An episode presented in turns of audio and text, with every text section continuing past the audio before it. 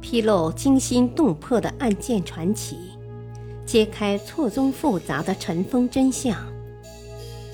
欢迎收听《古今悬案、疑案、奇案》，作者李晓东，播讲汉乐。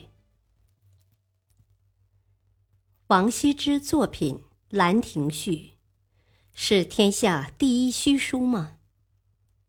一。王羲之出身贵族，官至右军将军、会稽内史，人称王右军。但是他的官位远不及他的书法名气大。东晋永和九年（三百五十三年的一日），王羲之和当时的名士谢安、孙统、孙绰、支顿等四十一人，宴聚于绍兴市郊会稽山阴的兰亭溪畔。正在众人沉醉在酒香诗美之味时，有人提议，不如将当日所作的三十七首诗汇编成集，这便是《兰亭集》。这时，众家又推王羲之写一篇《兰亭集序》。王羲之酒意正浓，以笔在残纸上畅意挥毫，一气呵成，这就是名噪天下的《兰亭序》。通篇遒媚飘逸，字字精妙，有如神助。如其中的二十个之字，竟无一雷同，成为书法史上的一绝。以后他多次重写，皆不如此次酒酣之作，成为中国书法史上影响最大、流传最广的作品之一。然而，就是这一千古杰作。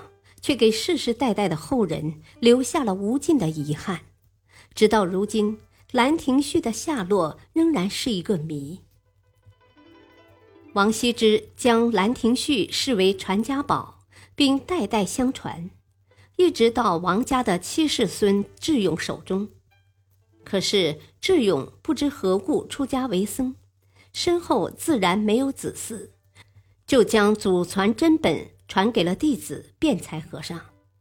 到了唐朝初年，李世民大量搜集王羲之书法珍宝，经常临习，对《兰亭序》这一真迹更是仰慕，多次重金悬赏所求，但一直没有结果。后查出，《兰亭序》真迹在会稽一个名叫辩才的和尚手中，从此引出一段唐太宗骗取《兰亭序》。原记随唐太宗陪葬昭陵的故事。这一段故事更增添了《兰亭序》的传奇色彩和神秘气氛。唐人记载《兰亭》故事有两种版本。刘悚所著的《隋唐佳话》记载，王右军《兰亭序》，凉乱，出在外，陈天家中，为僧众所得。果师死后，弟子僧辩才得知，太宗为秦王后，见拓本惊喜，乃贵驾视大王书。兰亭终不在焉，即知在辩才处，使萧绎就越州求得之。以武德四年入秦府，贞观十年，乃拓十本以赐近臣。地崩，中书令褚遂良奏：“兰亭，先帝所种，不可留。”遂密于昭陵。《太平广记》收何言之《兰亭记》记载大有不同。何文称，至贞观中，太宗锐意学二王书，仿摹真迹备尽，唯《兰亭》未获。后访之在辩才处，三次召见，辩才鬼称惊乱散失，不知所在。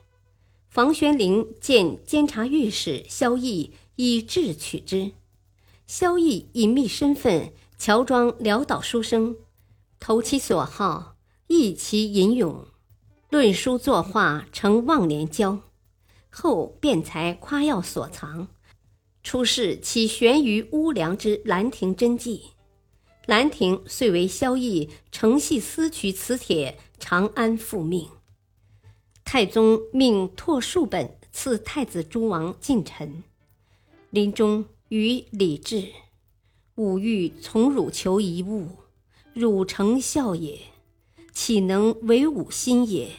汝意如何？”于是《兰亭真迹》葬入昭陵。何言之自云：“以上故事系闻辩才弟子袁素与永兴寺智勇禅师顾房亲口述说。”刘和二说情节悬异，一般以为和说漂浮失实，刘说详实可信。片曲与耳语没有了。两者情节虽异，但《兰亭序》真迹埋入昭陵，说法却是一致的。